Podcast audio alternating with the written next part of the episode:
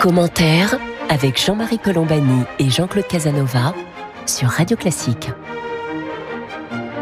Bonjour et bienvenue dans Commentaire. Jean-Claude Casanova et moi-même sommes heureux de vous retrouver pour ce petit tour d'horizon avant les vacances qui va être très politique. Nous allons essayer de dresser un petit peu le paysage politique français alors que s'achève cette année horrible qui est l'année 2020, totalement dominée, écrasée par la question du virus et évidemment de la crise sanitaire et de la crise économique qui s'ensuit.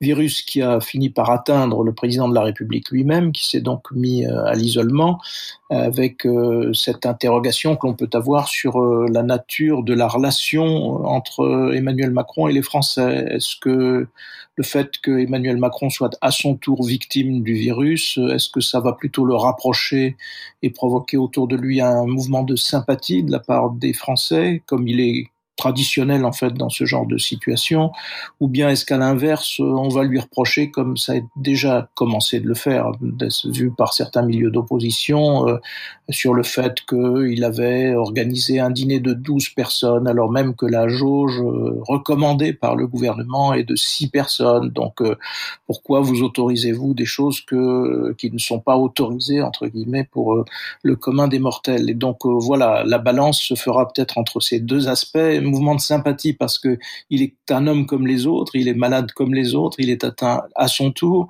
ou bien au contraire euh, parce qu'il a été soit imprudent, soit il est allé au-delà de la jauge prescrite par le, gouvernement. Donc euh, nous allons évoquer d'abord peut-être Jean-Claude Casanova à la lumière de cette euh, atteinte par le virus, la situation d'Emmanuel Macron qui jusqu'à présent, malgré la crise, était plutôt une position de consolidation, Jean-Claude Casanova. Oui, oh, d'abord, si, si vous le permettez, je, je formulerai des vœux de prompt rétablissement. Et ensuite, plutôt pour exprimer ma, mon opinion, plutôt d'admiration parce que il tombe malade en travaillant. Il a reçu les militants écologistes de la Convention, il est allé à Bruxelles, il a réuni les dirigeants de la majorité, qui étaient plus de six, ce qui est très bien. Et donc c'est en exerçant ses fonctions de président de la République et de leader politique qu'il tombe malade et je ne vois pas pourquoi ça devrait attirer le dénigrement. Alors l'explication du dénigrement est je crois simple, c'est que euh, le ressentiment est une forme de consolation. Le ressentiment est une consolation euh, pour euh, un philosophe célèbre disait le ressentiment est la consolation des esprits faibles. Et donc, si le ressentiment est la consolation des esprits faibles, symétriquement, on doit en conclure que l'admiration est la consolation des esprits plus forts. Et il vaut mieux se ranger dans la deuxième catégorie que dans la première. Euh, sur l'effet politique, je pense logiquement que les Français doivent être sensibles au fait qu'un homme qui exerce ses responsabilités peut être menacé par la maladie et espérer qu'il la surmonte.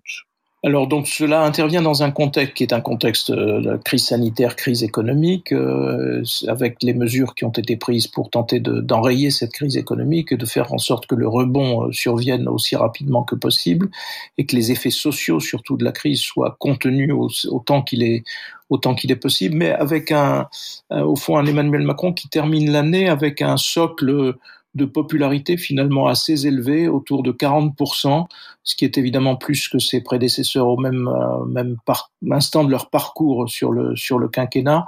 Comment expliquer cette, cette forme, en effet, je reprends le mot de consolidation, Jean-Claude Casanova oh, Je crois qu'il est le leader politique dans une situation difficile et c'est une, euh, une consolidation tout à fait parce que il faut comparer ce degré de popularité à son score du premier tour de l'élection présidentielle. On peut dire que les partisans de départ d'Emmanuel Macron sont ses électeurs du premier tour et donc euh, quand il est au-dessus de ce score et nettement au-dessus de ce score, il améliore il améliore sa position dans un pays qui est divisé, dans un pays qui est politiquement divisé, et dans une double situation de crise, puisque il y a une crise sanitaire angoissante, bien entendu, et dont on ne connaît pas encore tous les prolongements, et il y a, euh, enclenché par cette crise sanitaire, une très profonde euh, dépression économique de l'ensemble euh, du monde et de l'Europe en particulier. Donc, du point de vue de la personnalité politique d'Emmanuel Macron, la situation est meilleure en fin de l'année qu'elle ne l'était en début d'année. Ça n'empêche pas d'ailleurs euh, une, une, vivacité de la critique politique euh, qui s'explique, elle, par la proximité de l'élection présidentielle et par l'anxiété que provoque la crise. Alors on est en effet, on approche d'une période quasiment préélectorale puisque les élections, l'élection présidentielle sera dans un mois, dans un an et demi, pardon. Dans quelques mois, il y aura le scrutin régional qui interviendra, qui sera aussi une façon de mesurer euh, bien sûr l'état de l'opinion. Euh, il y a dans cette popularité actuelle euh, d'Emmanuel Macron euh, probablement un effet crise, c'est-à-dire un effet dans la crise. Euh, et j'oubliais évidemment la crise terroriste qui est toujours hélas présente. Il y a toujours un, un, moment où on cherche à se regrouper, surtout que dans le système de la Ve République, il y a un seul décideur et dans la crise, il y a un seul recours, une seule référence, c'est évidemment le président de la République. Alors on va naturellement, le pendant de cela, c'est le reproche qui lui est fait au fond de d'exercice solitaire du pouvoir, pour reprendre une formule magique euh, euh, inventée par euh, Valéry Giscard d'Estaing mais euh, en même temps, c'est un petit peu la, la, la, règle du jeu au sein de, dans le système de la Ve République. Donc, euh, une gouvernance euh, qui fait tout remonter, toutes les décisions remontent à Emmanuel Macron. Donc, si, puisqu'on est au seuil de la, de l'épisode de vaccin, de vaccination, si cet épisode était raté, évidemment, je pense que là, Emmanuel Macron aurait beaucoup de mal à remonter la pente. Si en revanche l'épisode est plutôt réussi, euh, on restera sur les, bases que je viens d'évoquer. La, bataille principale, sur le plan strictement politique, alors pour le coup, reste euh, la bataille à droite, puisque une partie de, l'enjeu pour la réélection d'Emmanuel Macron, tel en tout cas qu'il le conçoit, c'est évidemment d'essayer d'arrimer au maximum une part de plus en plus grande de l'électorat de la droite. Euh, donc, euh, est-ce que, à vos yeux, Jean-Claude Casanova, ce choix stratégique est le bon? Est-ce qu'il est, euh, de nature à, au fond, décourager les républicains d'avoir un candidat? Parce qu'au fond, on peut se dire, comme l'écrivait d'ailleurs Jérôme Jaffré dans un numéro du Figaro de cette semaine, euh, qu'il y a eu pour les électeurs de droite une forme de divine surprise. Ils pensaient avoir perdu l'élection avec la défaite de François Fillon, et en fait ils l'ont gagné avec la politique mise en place par euh, Emmanuel Macron. Jean-Claude Casanova. Euh, oui, j'ai toujours une certaine hésitation à qualifier une politique avec un concept incertain comme euh, droite ou gauche, si vous voulez, puisqu'il y a une profonde hétérogénéité à l'intérieur de la droite et à l'intérieur de la gauche. Mais je dirais que pour euh, ce qu'on appelle la droite, c'est-à-dire essentiellement le Parti républicain et le Front national, les choses sont relativement claires. Le Front national et, euh, Madame Le Pen ont une position désormais très large dans l'électorat, n'ont pas de perte de leur popularité. Il y a une montée des problèmes qu'ils ont abordés depuis longtemps, l'insécurité ou l'immigration. Donc euh, là, il n'y a rien de changé, et même d'une certaine façon, il y a renforcement. Et en revanche, pour le Parti républicain, il y a un double problème. Il y a un problème d'espace, c'est-à-dire de quel espace peut-il, de quel espace propre, de quel espace autonome peut-il euh, bénéficier entre les électeurs potentiels d'Emmanuel Macron et les électeurs potentiels de euh, Marine Le Pen. Et cet espace me paraît plutôt restreint. Et le deuxième problème, c'est la force des personnalités euh, venant du Parti républicain susceptibles euh, de d'accéder à la fonction présidentielle. Or, euh, il y a à la fois, à mes yeux, rivalité et faiblesse. C'est-à-dire que je ne vois aucune personnalité s'imposer comme ayant les capacités d'un grand président de la République et je vois euh, un grand nombre de personnalités en concurrence. Il y aurait une seule personnalité qui pourrait apparaître, c'est Édouard Philippe, mais Édouard Philippe se tient manifestement en réserve pour euh, euh l'élection présidentielle qui viendra après celle de 2022 Donc, par-dessus le marché, le Parti républicain a horreur désormais de l'idée de primaire, puisque les primaires lui ont amené euh, l'ont amené à la défaite d'une certaine façon. Si les primaires avaient choisi Alain Juppé, Alain Juppé serait aujourd'hui président de la République. Mais les primaires ont choisi le plus mauvais candidat possible pour le Parti républicain, et donc l'idée même de primaire les préoccupe, comme elle préoccupe d'ailleurs le Parti socialiste et la gauche. Oui, vous y faisiez allusion, c'est une des surprises de, de, cette année qui est l'émergence et l'affirmation dans le firmament de la popularité d'Édouard Philippe, l'ancien Premier ministre, qui est devenu la personnalité préférée en termes politiques des Français, supplantant même euh, Nicolas Hulot, qui jusqu'à présent régnait en maître en termes de, popularité et d'opinion. Euh, cela dit, euh, comme vous le disiez également, euh, le Parti républicain est à la recherche d'un candidat naturel. Et leur problème, c'est qu'en effet, il n'y a pas de candidat naturel euh, pour le moment au Parti républicain. Et il y a une rivalité qui semble s'affirmer, et probablement allons-nous assister dans les semaines qui viennent à un affrontement plus grand encore de ces deux personnalités.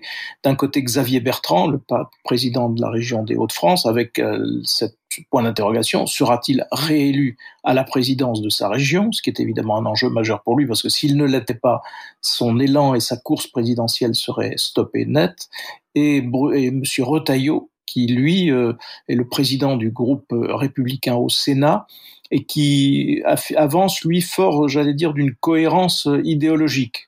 Euh, alors que du côté de Xavier Bertrand, qui se réclame d'une sorte de gaullisme social, la, ligne est plus, j'allais dire, plus large que celle de, Bruno Retailleau.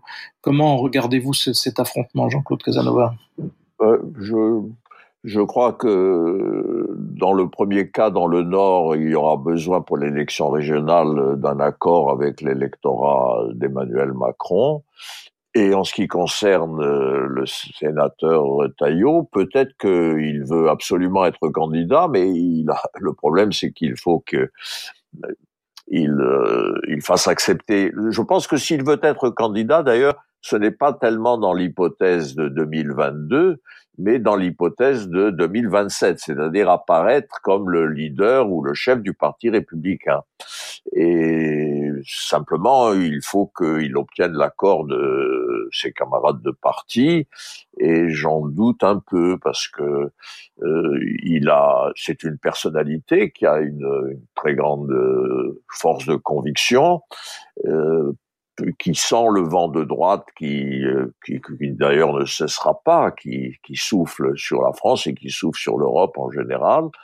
Mais je, je doute, si vous voulez, qu'il puisse, du point de vue d'Emmanuel Macron, d'ailleurs, il serait le meilleur candidat possible, puisque il y aurait à la fois euh, et Le Pen, et il serait assez facile, je crois, pour euh, vis-à-vis de l'électorat de la droite modérée, pour Emmanuel Macron de le consolider de son côté. Jean-Marie Colombani et Jean-Claude Casanova sur Radio Classique. Alors on va regarder maintenant ce qui se passe du côté de la gauche, euh, étant entendu que vous y avez fait aussi allusion, euh, la plupart des observateurs, des analystes, ceux qui étudient en profondeur euh, les différents mouvements de l'opinion en France, considèrent que le pays est à droite et euh, durablement à droite. Et donc évidemment pour la gauche, il y a un premier problème d'espace politique. Donc Jean-Claude Casanova, sachant que la gauche euh, est aujourd'hui fortement minoritaire, en gros le total dans les intentions de vote, le total des voix de gauche n'excède pas 30%, ce qui est euh, historiquement euh, très bas. Malgré tout, la gauche se prépare à aller à la bataille présidentielle plutôt en ordre dispersé, Jean-Claude. Oui, je crois. Je crois que Mélenchon compte au fond sur son talent. Il a une haute opinion de son talent justifié d'ailleurs, il a un très grand talent d'orateur et, de débatteur, donc il compte sur son talent pour faire une percée, et il compte aussi sur le hasard historique. Tous les, tous les esprits révolutionnaires, dans le, depuis, depuis plus d'un siècle, comptent sur le, sur le hasard politique. Après tout, euh, Lénine a pris le, le pouvoir hein, que par une grande combinaison de hasards, et c'est la même chose pour tous les autres. Et donc, euh, personne ne l'empêchera, je crois, de tenter sa chance. Et à partir du moment où il tente sa chance, il rend pratiquement nulle la présence des communistes. Alors voudront-ils être présents ou non, on n'en sait rien. il rend difficile la présence des écologistes qui, eux, sont poussés par le vent écologiste qui, qui pousse, euh, qui existe également, mais qui ont une très grande difficulté à se mettre d'accord entre eux. Et il y a un problème euh, difficile du, du Parti socialiste, euh, qui, s'il veut, enfin, de, et disons de, de ce qui est social-démocrate, gauche modérée ou centre-gauche, qui, qui existe en France, qui a certainement un potentiel électoral, mais qui aura de la difficulté à se, à exister face à Macron, d'une part, qui le représente en partie, mais simplement en partie, et face aux autres éléments de la gauche. Donc le, le miracle mitrandien qui était de d'unifier une gauche profondément hétérogène, c'est-à-dire un parti communiste fort, un parti socialiste en énorme croissance, est désormais totalement rompu, et je ne vois pas par quel miracle il pourrait se reconstituer. Ceci dit, on voit bien à Marseille, par exemple, où où les écologistes ont servi de chausse-pied aux disciples de Gaston Defer. Donc, euh, je pense que dans les élections locales et régionales, le Parti socialiste pourra peut-être se reconstituer. Il y a un mystère en effet du Parti socialiste tel qu'il est conduit aujourd'hui, puisque ce mystère peut d'ailleurs conduire à l'effacement même du Parti socialiste qui avait été envisagé par le secrétaire du parti lui-même au, profit des, des, écologistes. Mais ce que l'on a observé dans la période récente, c'est après la vague de victoire au municipal des écologistes, une vague de reflux en termes d'intention de, vote, même euh, aux élections régionales, parce que ben, les, maires n'ont pas brillé, les nouveaux élus n'ont pas brillé par leur performance euh, en termes d'opinion. Rappelons-nous simplement ce petit épisode du, du, sapin de Noël de la ville de Bordeaux, euh, qui menaçait d'être supprimé par le nouveau maire. Euh, et, l'épisode marseillais euh, d'une personnalité élue portée à la tête de la mairie, étant écologiste elle-même, et qui manifestement n'est pas en situation de gouverner la ville et donc est obligée de se, de se retirer, ce qui évidemment ne plaide pas pour confier des responsabilités aux écologistes, Jean-Claude Casanova.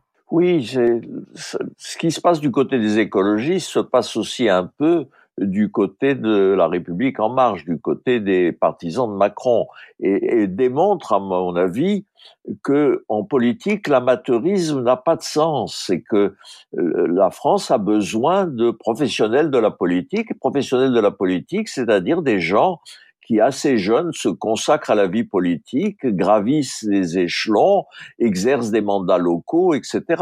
Alors, curieusement, l'opinion a un désir permanent de changement. Au fond, tout le monde veut gouverner. C'est très frappant quand on écoute les émissions de, des télés continues. C'est qu'il y a la France est peuplée de gens qui expliquent au président de la République ce qu'il faut faire dans tous les domaines d'ailleurs. J'ai jamais vu autant de citoyens experts sur toutes les questions les plus difficiles. Donc il y a une perpétuelle apparition de nouvelles figures et évidemment dans ces nouvelles figures, il y en a un, un pourcentage élevé euh, qui se révèle très rapidement inepte, c'est-à-dire que le processus de sélection nécessaire à la vie politique ne s'exerce qu'avec le temps et donc s'imaginer que du jour au lendemain, une nouvelle, la France va être dirigée par des écologistes qui ont décidé de telle ou telle euh, chose à tel moment, ou de gens qui veulent faire une révolution dans tel ou tel sens.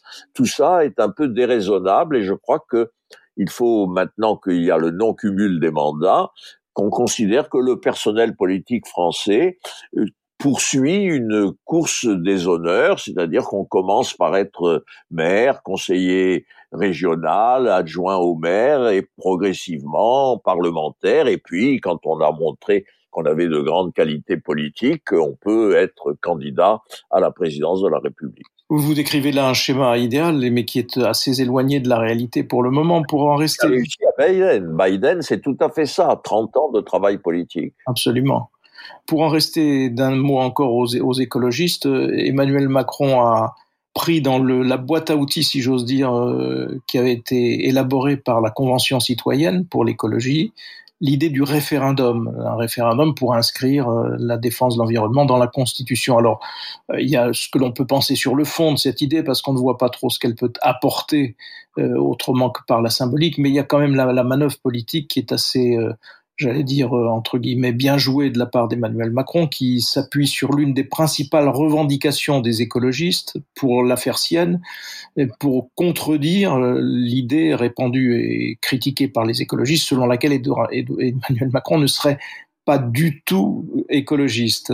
Donc, euh, comment regardez-vous cette affaire du référendum qui est souvent employée par les présidents, les différents présidents, comme au fond un moyen de, se, consolider ou d'écarter euh, une part de, l'opposition, Jean-Claude Casanova oh, je, je, regarde ça un peu avec un mélange de consternation et d'amusement, parce que, euh, pour reprendre la, la formule de Pascal à Descartes, et ça me paraît inutile et incertain par-dessus le marché improductif politiquement.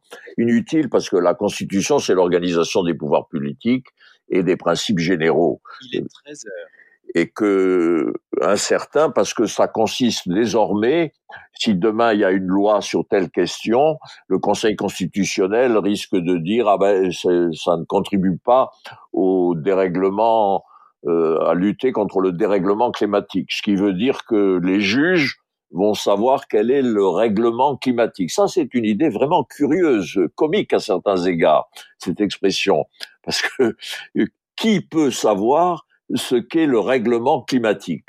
Et je, je, souhaite beaucoup de chance aux juges euh, des différents ordres de juridiction et au Conseil constitutionnel qui devront apprécier des lois, des décrets ou des actes par rapport au dérèglement climatique. Donc cela me paraît tout à fait déraisonnable et j'attends avec curiosité de savoir si le Sénat, qui est le, maître du jeu, exerce son rôle de Sénat conservateur. Les, les, secondes chambres sont faites pour la réflexion et dit ce n'est pas raisonnable de faire un référendum, ou bien si le Sénat devient, comme tout le monde, désormais dans les démocraties occidentales, devient démagogue c'est-à-dire dit le, le, vent souffle euh, vers euh, l'écologie, il faut mettre euh, davantage de loups dans les Alpes et davantage d'ours dans les Pyrénées, et donc vote cette modification de la Constitution avant les autres modifications de la Constitution, et les Français en cœur devront se prononcer. Donc tout cela me paraît vraiment, c'est aussi inutile et incertain que l'idée même de la convention, c'est-à-dire de de réunir des militants encadrés par d'autres militants, euh, soi-disant représentatifs des Français, et là, euh, faire voter des, des Français sur des questions inutiles, c'est une façon d'abaisser la vie politique d'une certaine façon. Je ne vois pas à quoi cela sert. Ça ne rose pas, je trouve, euh, la vie politique française au moment où il y a deux questions très très graves, qui est la crise sanitaire et la crise économique, qui sont graves et sérieuses et pas euh, mettre dans la Constitution la lutte contre le dérèglement climatique. L'affaire du climat étant elle-même aussi une grande affaire sérieuse et qui dominera probablement aussi dans les débats l'échéance euh, présidentielle. On peut aussi ajouter sur cette histoire de référendum que le processus va être long et peut-être il n'y aura pas le temps d'ici l'élection présidentielle de le voir aboutir puisque il faut d'abord un vote de l'Assemblée puis un vote du Sénat, les deux dans les mêmes termes avant que évidemment le, texte ne puisse puisse être soumis à référendum. Et donc là, comme vous l'avez dit, la clé est dans les mains du Sénat. Le Sénat est à majorité les Républicains. Voudront-ils faire ce cadeau au président de la République? Évidemment, euh, rien, rien n'est moins sûr. Voilà ce que nous pouvions euh, évoquer aujourd'hui pour ce rapide et cursif tour d'horizon du paysage politique français, euh, avec encore une fois pour toutes et tous nos meilleurs voeux pour l'année qui vient. Vous remercier pour votre attention et en souhaitant que l'année 2021 euh, soit placée sous des auspices plus heureux que ne l'a été l'année